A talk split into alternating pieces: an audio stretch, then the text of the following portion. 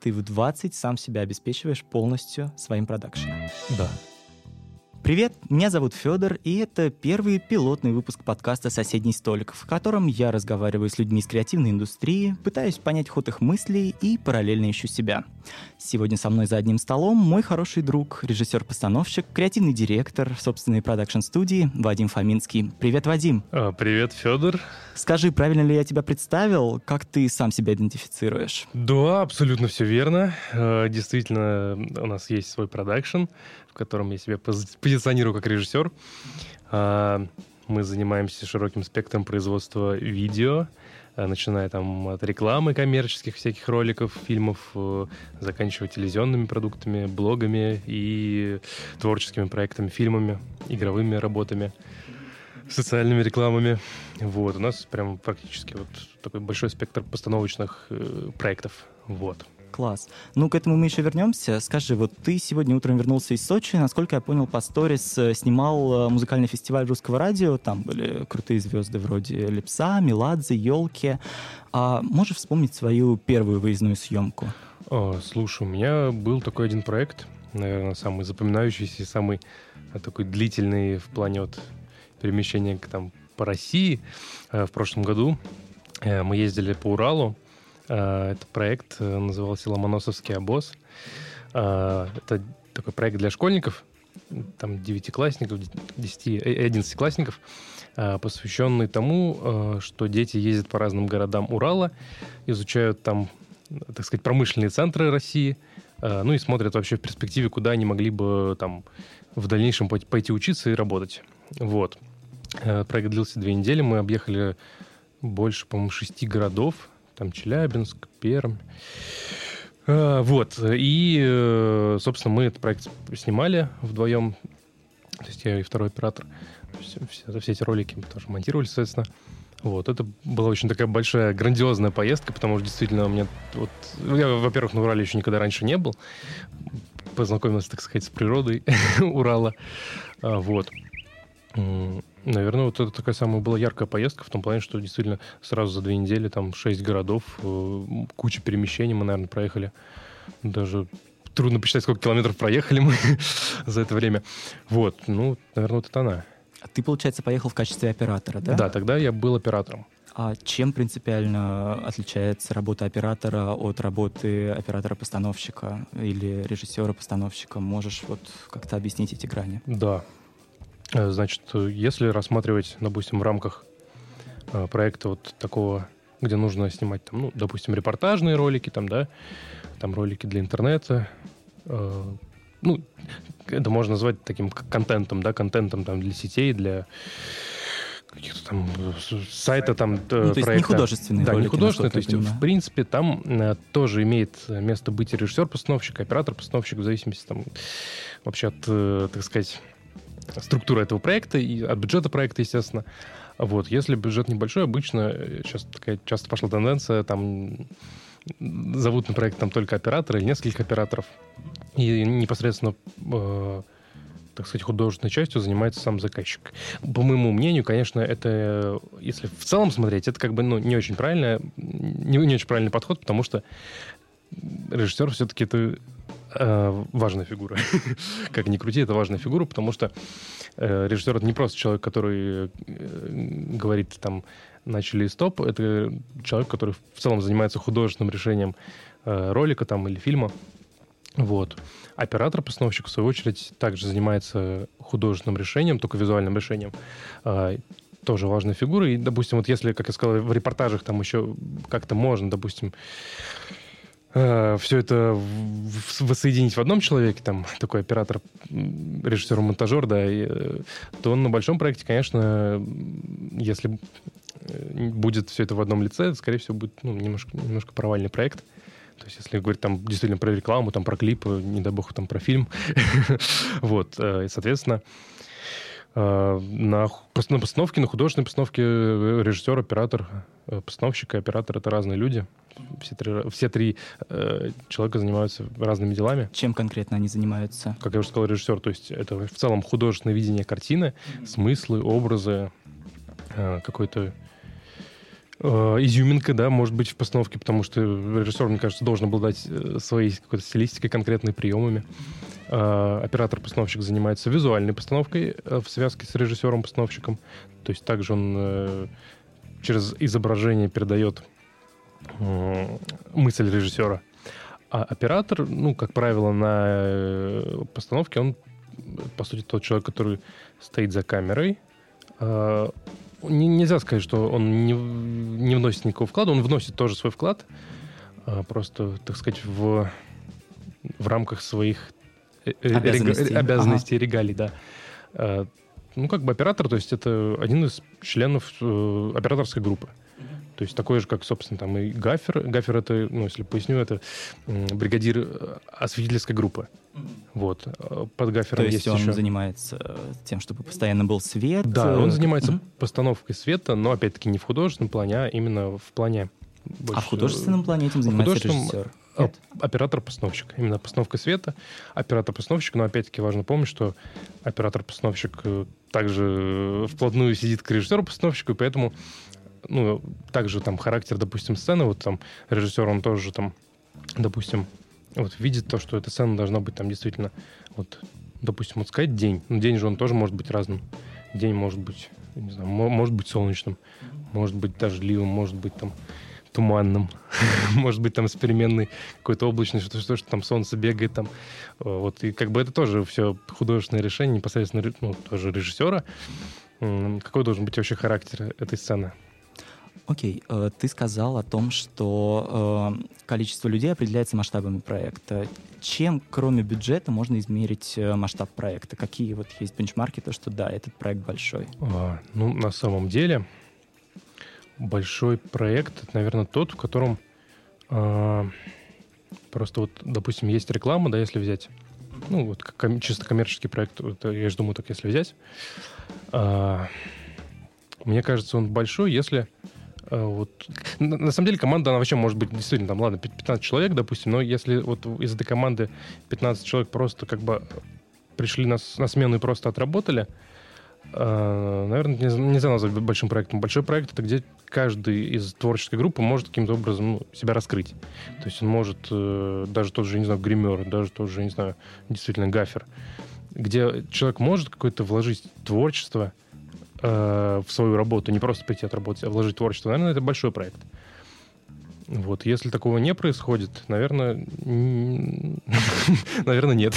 То есть масштаб проекта зависит во многом от профессионализма людей. И от профессионализма, и в целом от э, энтузиазма каждого из, из членов съемочной группы.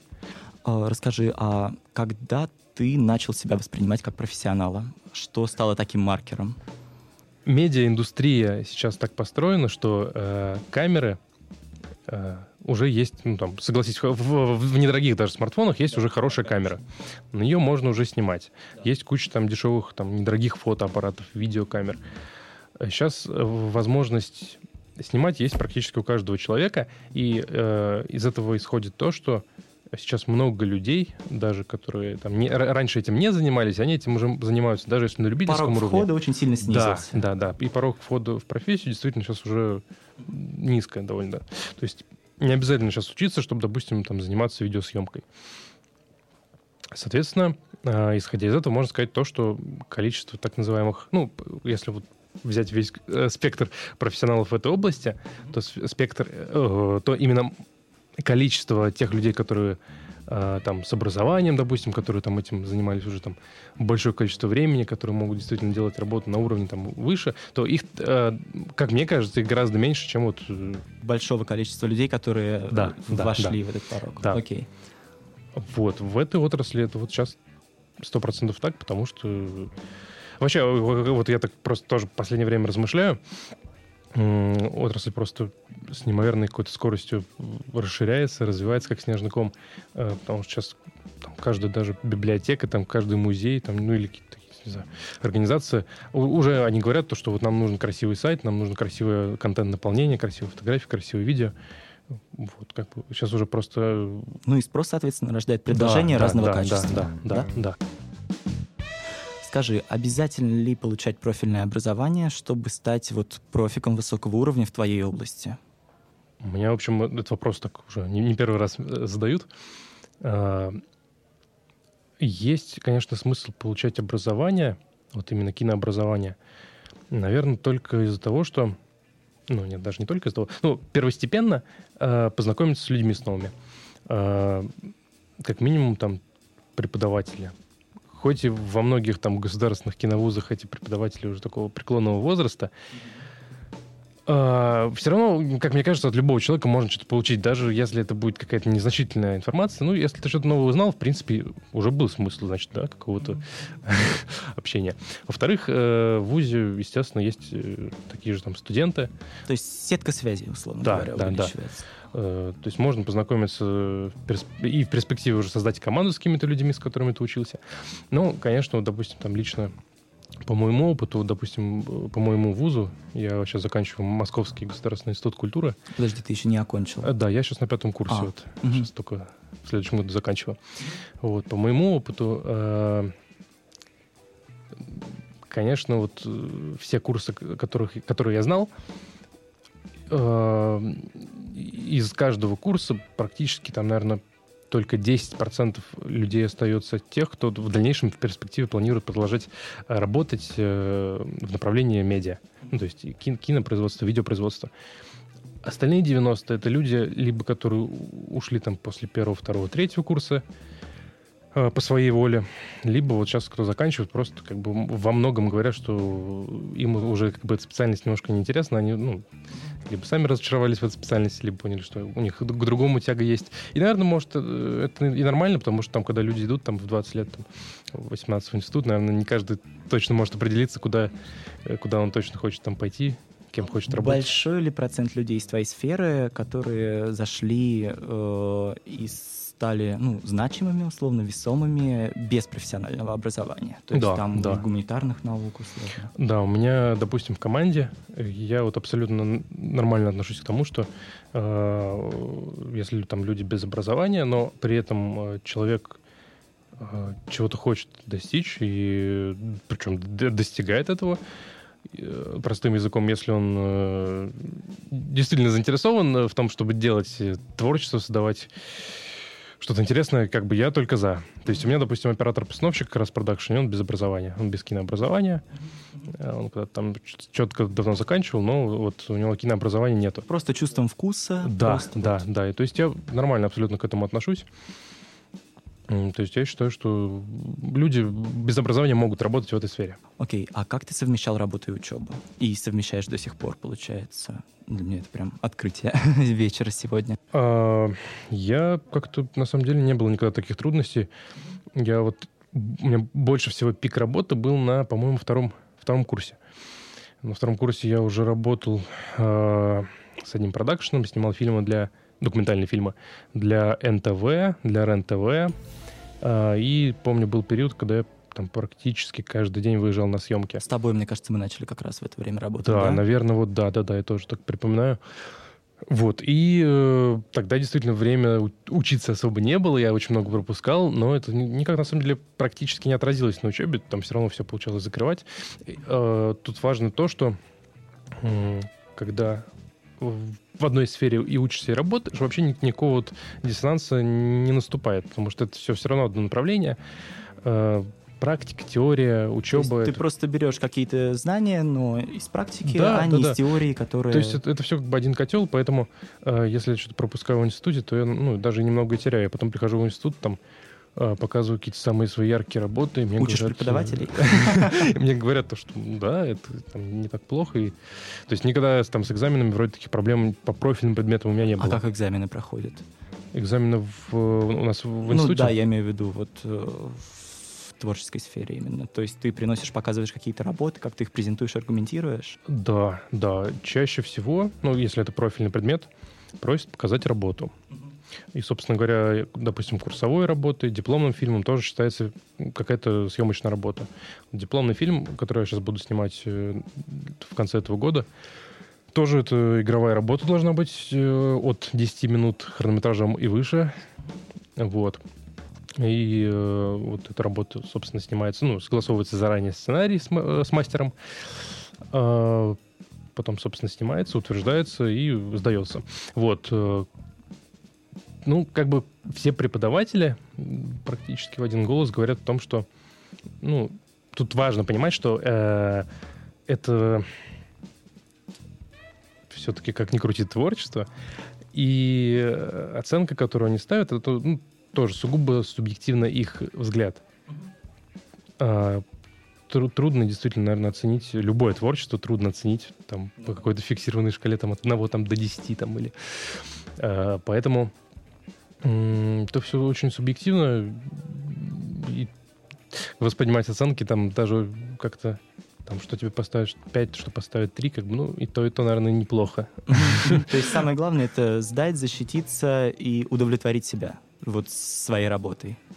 Ну да, да. И самое главное как раз удовлетворить себя, потому что, как ни крути, для чего иначе все это делать? К этому еще вернемся, окей. А, несколько раз пересекались с тобой рядом с Московской школой кино, и я так и не смог нагуглить, как ты с ней связан. Расскажи, ты учился? Я, я был там на дне открытых дверей. Мы как раз пришли с оператором-постановщиком Женей. А, мы там были буквально, наверное, минут 50, не знаю. Я там... понял. Ну, то есть просто забежали. Да, мы туда забежали. Просто хотели посмотреть, ну, ага, так примерно. Чему учат? Да, чему учат вообще, чего, чего они предлагают и по какой стоимости, самое что главное. Скажи, а что порекомендуешь из дополнительного образования, из курсов для начинающих ребят? Или нет такого опыта у тебя? К сожалению, на курсы не ходил ни на какие.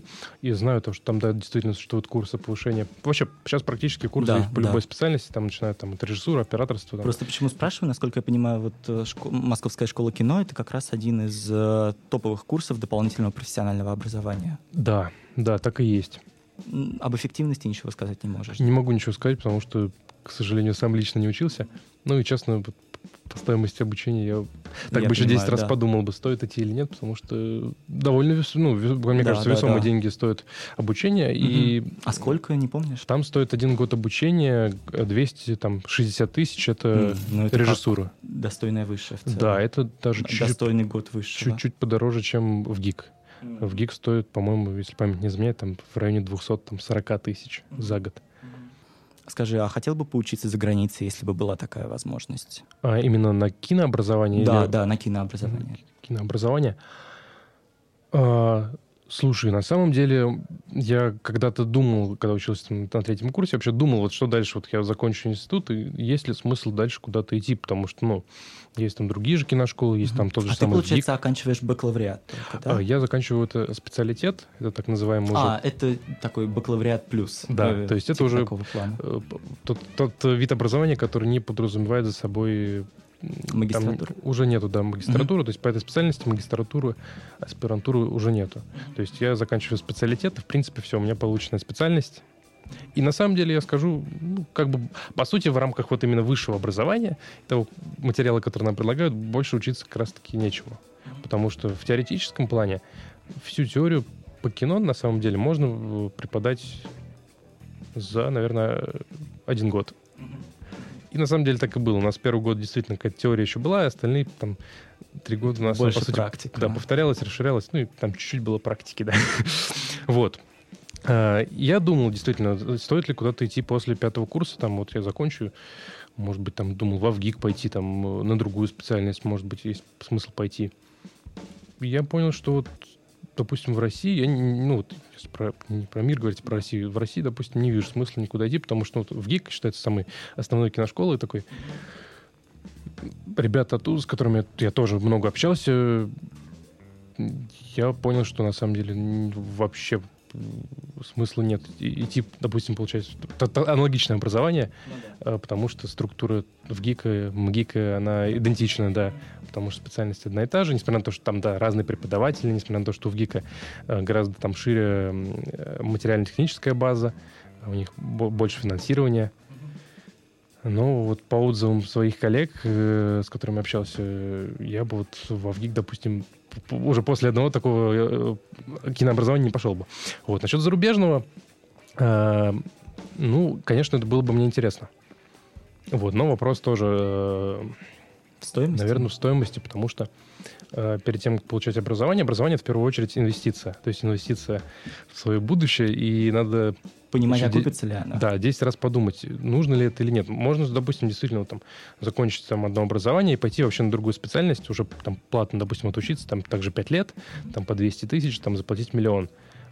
И заплатив миллион, э, вот нужно подумать, э, вообще, было ли это оправдано, нужно ли тебе это будет дальше вообще в, в какой-то мере. Поэтому вот не знаю. Я понял. Просто этот миллион, допустим, можно действительно вложить там во что-то более, там, может, в бизнес там свой, может быть, не знаю, если там уже, уже есть какое-то направление выбранное, может быть, в, э, там, не знаю, вот если там направление там видеопроизводства рассматривать, ну, можно да, техники купить на миллион. Да. Угу. Ты планируешь дальше развиваться в России?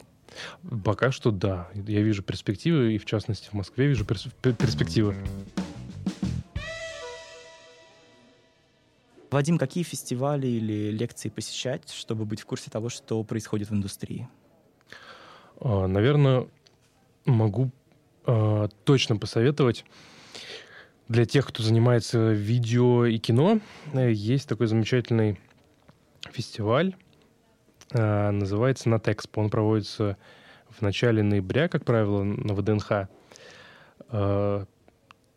Проводится он в огромном павильоне, туда съезжаются э, со всего мира производители кино-видеотехники, телевизионной техники. А, я вот уже, наверное, четвертый год подряд посещаю, э, так сказать, эту выставку. И вот я хочу сказать, что это действительно э, очень полезное мероприятие для тех, кто занимается этим направлением, потому что там все новинки, там можно сходить на любой стенд, посмотреть и прям, прям на стенде могут рассказать, показать, как это работает, э, что нового э, произошло, так сказать, в, кино, в кинотехнике за год. Ну вот, наверное, это такое самое значимое событие. Ну, это в основном для там, там для операторов, наверное, очень полезная вещь там для Скажи, а следишь за канскими львами, вот фестиваль рекламы, или чуть-чуть в стороне от этого? Э, потому что, насколько я понимаю, там же тоже большое количество видеоработ, зачем можно последить, посмотреть, почерпнуть вдохновение? Я, на самом деле, стараюсь за всеми фестивалями, даже, даже не за большими, вообще за всеми. И маленькие фестивали стараюсь отслеживать, большие. А, в Лайме ты, по-моему, участвовал, Я да? участвовал, да, да, да, да, в Лайме. У нас потому что сейчас две работы, которые активно стараемся тоже на фестивалях продвигать. Это вот э, короткометражный фильм «Пустота», который закончил в конце 2018 года. И вот э, социальный ролик один мы сняли тоже там э, посвященный раздельному сбору отходов. Вот, эти две работы активно стараемся на фестивале сейчас продвигать. Вот, Про и... раздельный сбор отходов я, по-моему, видел даже наверное. На лайм подавали его, нет? Подавали, но я вот, э, насколько помню, она прошла там куда-то только в первый, что ли, этап, а дальше не дальше Нам не ее ушла. показывали сто процентов. Я был на, вот, э, как это называется, на заключительном этапе, видимо, uh-huh. и видел, видел, uh-huh. видимо. Вот, ну, а так, в целом, да, стараюсь вообще за фестивалями за всеми следить, потому что это тоже как бы часть, э, часть э, творческой э, рабочей среды. Вот. А за кем из людей из киноиндустрии следишь? Э, стараюсь за всеми по максимуму следить. В Инстаграме, естественно, потому что Инстаграм — это сейчас такой центр жизни.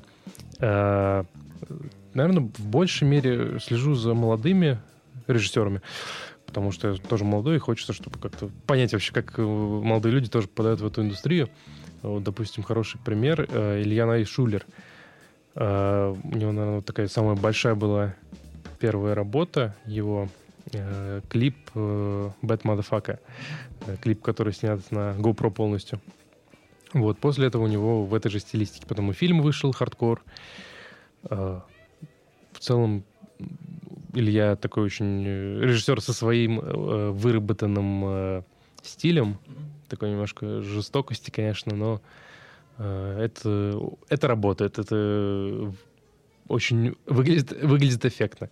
В плане режиссуры это тоже очень сделано интересно.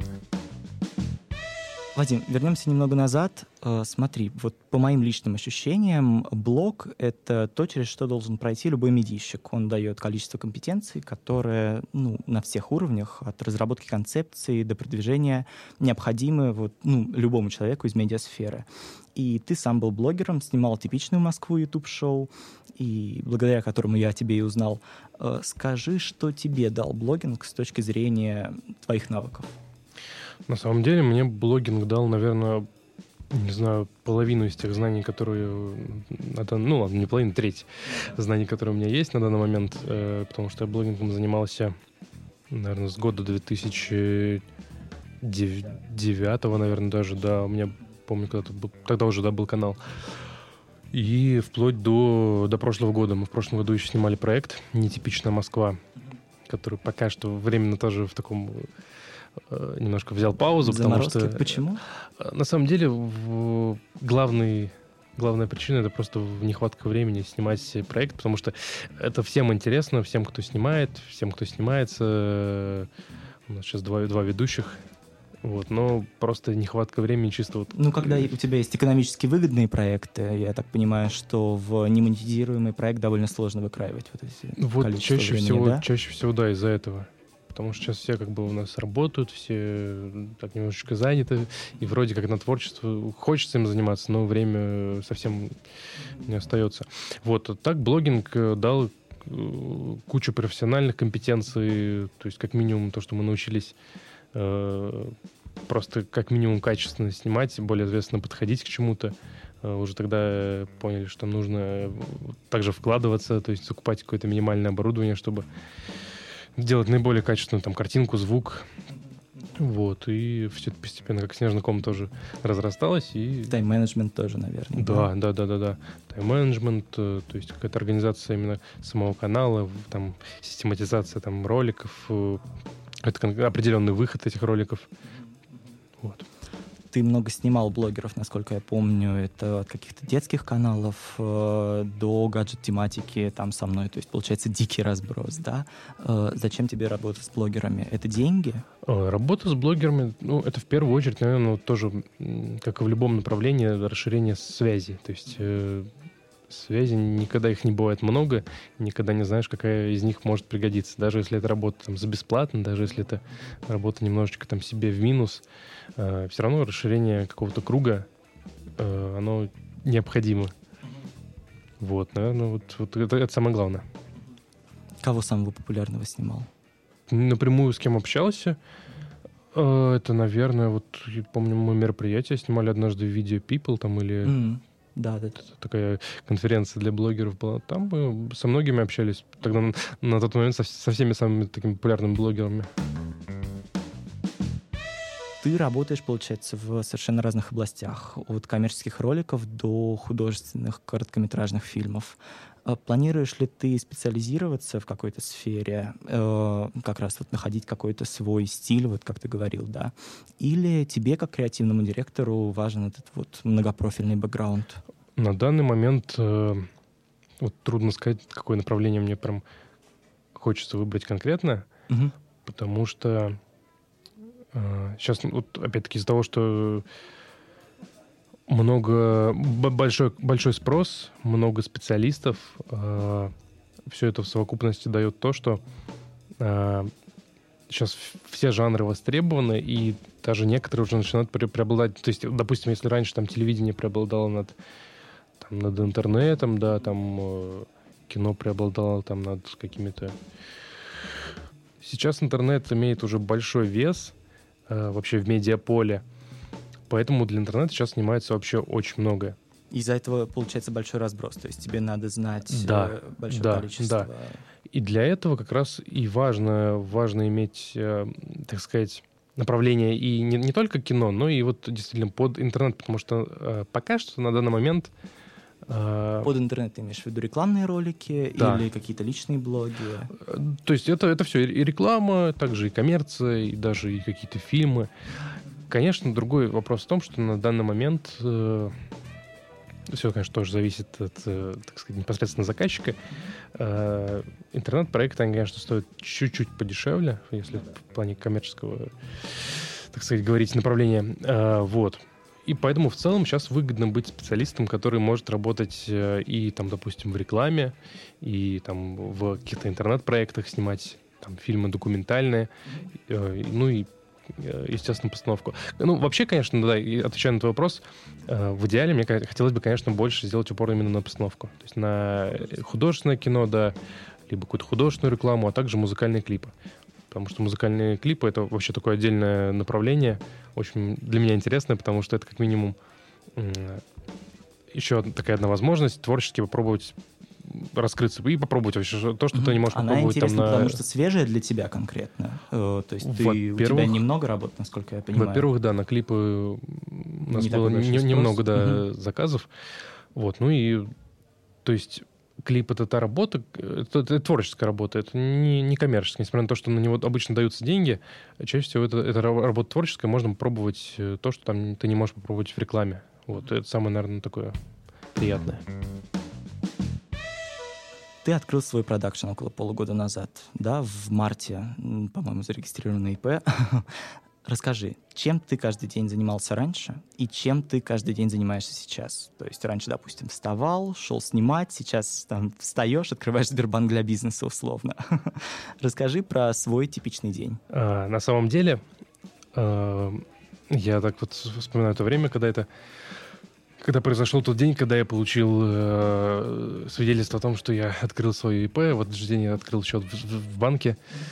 Э, тогда просто как-то, не знаю, у меня этот день э, знаменовывается чем-то таким прям э, хорошим, потому что в тот день было день рождения моего друга. И мы э, почему-то, не, не помню по какой причине, мы отмечали почему-то за день до этого, то есть не в этот день, а пораньше.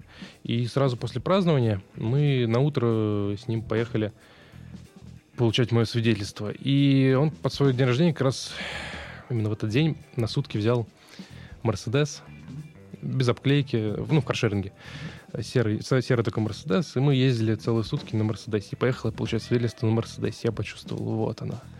Вот она. Я, видишь, тоже открываю, э, записываю подкаст за два дня до дня рождения. Видимо, это что-то хорошее. Окей, а что конкретно, чем ты конкретно занимаешься? Вот твой распорядок дня. Ты ведешь, условно, там Google календарь, может быть, или что-то еще. Как? В данный момент, э, если в целом говорить э, вот про направление бизнеса, бизнес — это отражение тебя. То есть насколько ты э, вообще сам обладаешь своим внутренним стержнем, э, энтузиазмом к этому делу, так, собственно, твой бизнес и живет. И чем больше ты им занимаешься, тем он больше приносит плодов. И бизнес это как бы то, что не имеет э, как таковых графиков, сроков. Э, ты можешь им заниматься в любое там удобное время, а можешь не заниматься. То есть Мгм. ты можешь там можешь отдохнуть, То есть можешь, сейчас можешь заниматься. более-менее такой пла- плавающий Он история. как бы и плавный, но с другой стороны, вот, э, вот допустим, сейчас лето заканчивается, да, э, так всегда получается, вот я по тенденциям смотрю, лето это такой немножко период Затишье. затишье, да, потому что знаю, все согласен. разъезжаются, все там как-то вот Самый огонь — это всегда декабрь, Новый год. Сам да. огонь, да. это под конец года, там вот даже вот осенью сейчас вот уже сентябрь наступает, уже чувствуют, что вот люди оживают. У меня сейчас практически день какие-то вот съемки. Вот я с, с утра со съемки приехал вчера, в Сочи был, э, в понедельник мы снимали новый проект. Ну а чем вот тебе, если конкретно говорить, чем тебе приходится заниматься, какие у тебя задачи? Ты держишь связь с командой, ты вот, ну вот какие-то такие Да, чет- да. чет- четкие штуки назови. И как раз вот к тому, что, в общем, бизнес — отражение тебя, в принципе, то есть э, непосредственно главная задача, как ты говоришь, да, коммуникация с командой, это происходит вот постоянно, то есть это даже не обязательно какие-то рабочие моменты, это просто даже поддержание в целом какой-то вот э, положительной среды, э, поддержание в том числе и про- и каких-то профессиональных моментов, то есть даже элементарно я захожу в Инстаграм, мне там смотрю, Женя, там оператор скидывает там какие-то познавательные всякие посты, там э, какие-то нови- нови- новинки он мне скидывает, там какие камеры каждый день уходят, там что-то новое все. Вот, и смотришь, да, вот как бы действительно хотя бы все время находишься в каком-то движении, то есть э, понимаешь, куда сейчас среда идет, какие сейчас актуальные новинки. Ну и, э, естественно, нужно всегда держать в голове то, что там э, какие потенциально могут быть там в ближайшее время проекты там или в целом э, Ну, развитием бизнеса в первую очередь занимаешься ты сам. да, да, то есть э, пока что на данный момент так у нас команда пока что ну не очень большая, да, у нас такой сов- сов- совсем небольшой бизнес, совсем Окей, небольшая команда. с тобой, да. Э, Я занимаюсь на данный момент практически всем, то есть от, от нахождения заказчика, согласования идей, согласования бюджета, продюсирования. Э, То есть, ну и- получается, э, если, допустим, бывает вообще часто, что к тебе приходит заказчик, не ты ищешь, а к тебе приходит. Да, Ну, то есть конечно, да. К тебе приходит заказчик, что дальше происходит? Ты с ним разговариваешь, чаще всего ты ведешь диалог. Э, Как часто это бывает? Слушай, все тоже абсолютно зависит Ну от вот времени года, потому что декабрь такой в декабре сезон. могут э, там звонки о съемках поступать там чуть ли там не каждый там день-два, Мгм. то есть какие-то новые заказы То поступать. есть к тебе приходит заказчик, вы проговариваете с ним концепцию, и после этого ты уже самостоятельно ищешь, э, собираешь команду. Ну, то есть вот из своих ребят э, выбираешь, кого тебе надо задействовать. Ну, практически да. То есть вот там, если прям совсем говорить от и до, вот мне первый раз звонит заказчик, говорит там, нужно снять там рекламу, допустим, там вот в такой-то срок. Я, я говорю, хорошо, Э, мы там как-то все это резюмируем, у нас есть там специальная форма, в которую условно записывается все, начиная вот, ну, условно слова заказчика простым языком переносятся Да, да, в форму, Мгм. уже переработанную профессиональным языком.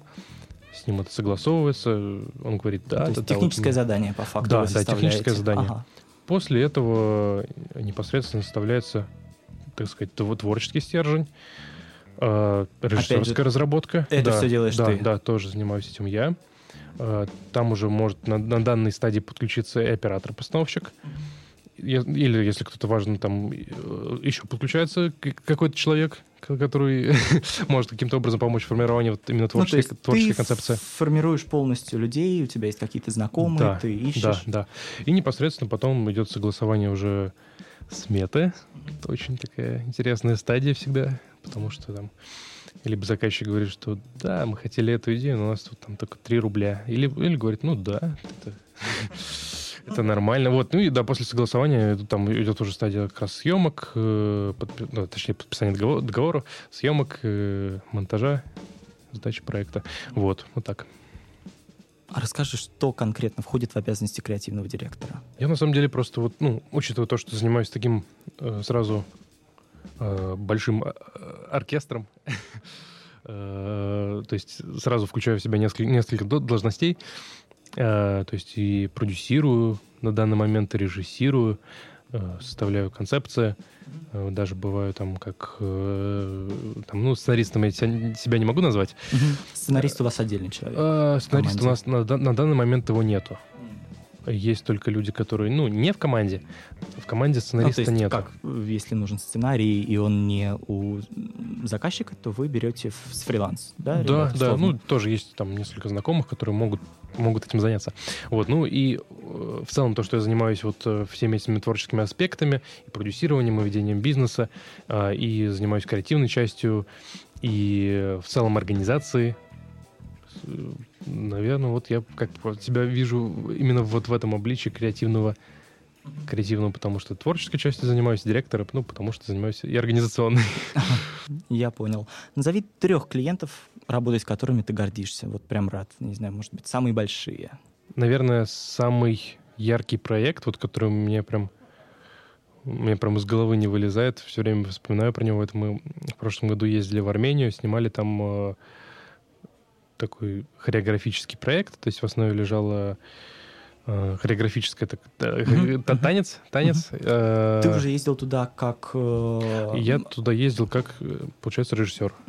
Там я был со режиссером. своей командой, то есть по- по факту это такой продакшн уже у тебя был Да, на то есть тебе. это уже была команда, э, это не была небольшая команда, это мы ездили там, э, я и как раз и оператор, плюс у нас был еще постановщик, который занимался хореографией. А, это, это проект по- пока по-прежнему э, на, на стадии э, создания, то есть на стадии монтажа. А Монтажом занимаемся не мы, а непосредственно сам заказчик. Ну и в целом этот проект, его не могу назвать коммерческим, это проект был больше тоже такой творческий, э, потому что это заказывала не компания, это просто заказывал, собственно, сам человек, который э, хотел сделать вот чисто такой вот творчество. себя. Да, больше даже для себя. Вот. И эта работа, она в- даже в целом не, не как сама работа, не как сами съемки, а такое знакомство с этой страной э, и знакомство с, с ее традициями. Вообще сама такая очень дружеская у нас была и творческая атмосфера Э, помню, мы там в 4 утра однажды поехали что-то там снимать на рассвете. Ну, в общем, в совокупности это вот э, такая была очень запоминающаяся поездка. Э, получили кучу положительных э, ощущений. Ну и результат, даже несмотря на то, что на данный момент эта работа еще не закончена, нас пока он очень, очень радует. Вот.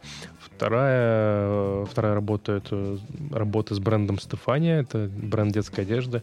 С ними мы делали довольно большое количество роликов. А, в целом тоже мы работали командой. Там команда была больше, там и оператор, и... Ну, то есть, да-да, я режиссер, оператор, операторская группа там из трех-четырех человек, звукорежиссер, гример, был еще у нас продюсер. Вот, ну такая, то есть тоже групповая командная работа. Это уже коммерция. Да, это очередь. была коммерческая такая история. Вот, э, вполне тоже именно сама атмосфера, э, в которой все это было, это было прям очень Угу. Положительно. Положительно, да. Ну и третье, это тоже была коммерческая реклама. А, честно признаюсь, что это была реклама, по сути, э, которую мы снимали сами себе в ноль. Угу. То есть нам давали деньги только, только на производство. Это там для одного знакомого, э, моего хорошего знакомого. вот. И э, это была реклама для магазина Sunlumen который делает лампочки декоративные, там, светильники, вот. И такой был тоже у нас чисто сугубо творческий проект, э, учитывая тоже деньги давали только на производство. И мы тогда, помню, решили снять его... Э, у нас была камера наша, мы решили снять на самодельную оптику. Э, это была чисто, прям вот чисто творческая такая затея. Мы не знали, что из этого получится, вообще получится или нет. Было очень так немножко страшно потом. Как, если вдруг не получится, то как мы вообще будем показывать это заказчику? Mm-hmm. Эта оптика была сделана... Сейчас так вкратце расскажу. Есть такая оптика аноморфотная. Ее используют в кино. Это оптика, которая а, простым языком делает немножко другую форму боке, такую вытянутую немножко меняет пропорции изображения, но потом это все на монтаже обратно вытягивается, и получается картинка очень объемная. Вот. Если простым языком. И так как эта оптика очень дорогая, э, Женя, оператор, купил на вид э, эту аноморфотную насадку, которая вообще даже не от камеры, она от кинопроектора, от какого-то старого. Он купил ее за 2000 рублей. Э, там болгар, болгарка потом распилила ее пополам, чтобы можно было регулировать фокус. Мы эти там просто две линзы каким-то образом закрепили на камере и просто двигая эти, условно, просто обычные две линзы, э, регулировали фокус, и вот на эту оптику снимали. Очень долго настраивали фокус, там, не знаю, чуть ли там не по 5-10 минут настраивали на каждый кадр. Вот, ну, это было очень тоже интересно, очень так э, любопытно попробовать, и, несмотря на то, что это была коммерческая реклама, ну, результат очень порадовал давно с тобой работаю и обращаю внимание на то, что ты довольно легко относишься к деньгам. Скажи, э, ну, то есть ты берешь и совсем малобюджетные проекты, вроде съемки там моего микробложика, да, так и какие-то большие проекты, вот вроде Стефании. Э, скажи, изменился ли подход с открытием студии, и стал ли ты больше думать о деньгах, о менеджменте? Uh... А ты живешь, да, в целом вот на деньги, которые приносит тебе продакшн? Да, да, то есть я занимаюсь только этим на данный момент и полностью себя обеспечиваю именно продакшном. Uh, ну, да, там есть, конечно, у нас и другие некоторые направления. У нас есть направление еще аренды техники, то есть так у нас большой парк техники, мы ее арендуем, да, и тоже это приносит небольшую прибыль. Плюс сейчас э, с сентября я еще одно направление для себя вновь открыл преподавание по, э, там, по специальности режиссуры для детей. Я уже раньше тоже как раз на втором курсе института уже занимался преподаванием, тоже что в школе. Тоже там съемку, монтаж. Вот сейчас решил вернуться, попробовать, так сказать, вновь. То только уже... Ты со школы будешь или самостоятельно набираешь? А, это школа, да, но вот на втором курсе я еще преподавал в государственной школе. Сейчас это такая... Ну, такая частная школа, да, да, частная такая студия. Э, вот, попробую. Вот, и в, в целом, да, э, к твоему вопросу, если вернуться, э, конечно, сейчас я уже понимаю, что есть такая потребность искать больше, большее количество проектов, которые могли бы приносить именно большую сумму, потому что даже не из того аспекта, что хочется условно больше денег заработать, а из-за того, что все большие хочется проекты...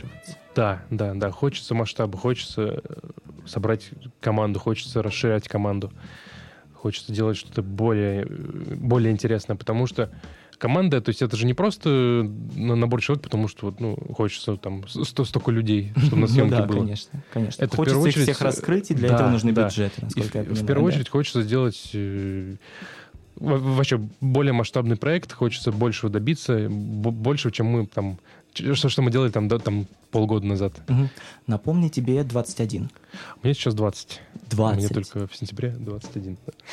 Ты в 20 сам себя обеспечиваешь полностью своим продакшеном. Да. Класс. На данный момент пока что, пока что это так. А, тут, конечно, тоже ну, родители, они всегда так переживали за меня, там, когда я, условно, в институт поступал, мне там папа говорил то, что как вот дальше, вот ты закончишь институт, и куда И дальше? куда? Вот, да, да, да. в- На экономиста иди. в открытое плавание так, ну, скептически, конечно, относились. Вот, ну, все равно решил пойти попробовать. Вот, на третьем курсе мне папа уже говорил то, что, ну, вроде, да, и работаешь, ну и что, работа вот завтра закончится, куда пойдешь? Вот сейчас, на данный момент, когда я уже открыл ИП, ну, уже вроде сейчас поспокойнее относится, да, уже вроде немножечко поверил в то, что можно с этого зарабатывать и можно дальше в перспективе это разви- развивать, расширять. Вот и пока это вроде как э, там, из- года в год все это, все это идет в гору, я думаю, пока останавливаться не стоит, э, раз пока все это получается. Как ты оцениваешь свою эффективность, если оцениваешь? Это может быть какие-то там кайф от работы, я не знаю, или это какие-то четкие цифры в плане деньги, просмотры, я не знаю, еще что-то.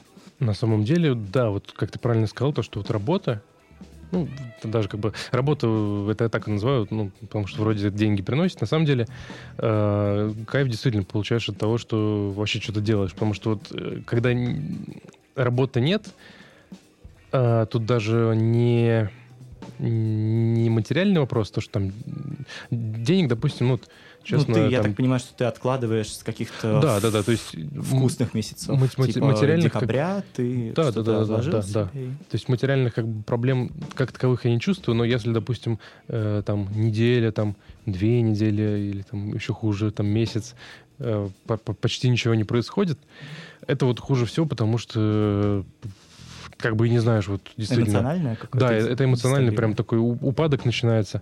А когда работаешь, и чем больше работы, тем вот больше получаешь кайфа. Когда у тебя там изо дня в день какие-то съемки, вот там э, перелеты, какие-то там поездки, все время какие-то там согласования, там перспективы на будущее планируются. Это вот самое, самое крутое. Даже если это, опять-таки, какие-то проекты и Малобюджетные. малобюджетные, да, и даже творческие. То есть на данный момент мы смело берем творческие проекты, потому что это всегда все равно дает, так сказать, возможность лишний раз что-то попробовать новое, и это здорово. На что обращаешь внимание, когда отбираешь людей в команду? Ну, конечно, в первую очередь это то, насколько человек э, ответственно или неответственно подходит к работе, к своей, ну, и к творчеству.